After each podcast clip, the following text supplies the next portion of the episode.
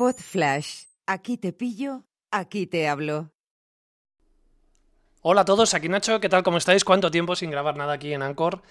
Bueno, hoy quiero hablaros de, esas pulseras de actividad que, los modernos llevamos en la muñeca. Seguro que no soy el primero que se está mosqueando mucho con los datos de, de mi pulsera, ¿no? ¿Te ha pasado alguna vez que sin haber salido de casa ya te ha contabilizado 4.000 pasos? Que sí, que vale que mi casa tiene mucho pasillo, pero que ni que fuera el Hotel del Resplandor.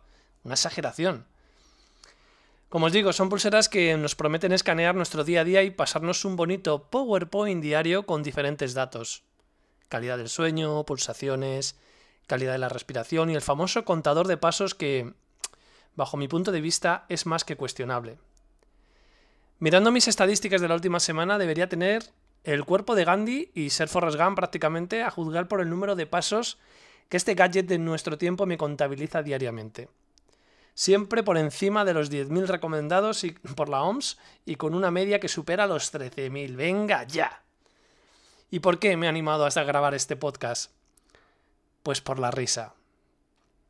La que me entró hace un par de días cuando mecía el cuerpo de, de nuestra hija Alma para que se durmiera la siesta esa siesta de dos o tres horas veraniegas que nos da la vida a mi chica y a mí, y que tanta gente envidia y atribuye a la suerte, en lugar de a tener un hogar equilibrado. Fue durante ese suave movimiento rítmico durmiendo a mi hija cuando una vez más me tembló la muñeca. Era esa notificación jovial que tira cohetes y todo, de que había conseguido mis diez mil pasos mientras lo único que hacía era dormir a mi pequeña.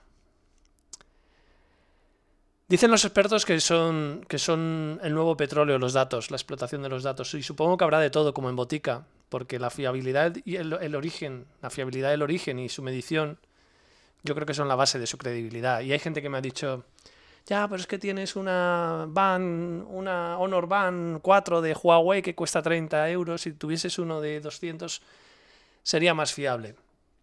Pues bien, yo he visto a gente que tiene, que tiene esos relojes de 200 euros, que también miden todo, y que según me cuentan ellos deberían estar más cerca de, más cerca de, estar en forma que de, que de Homer Simpson.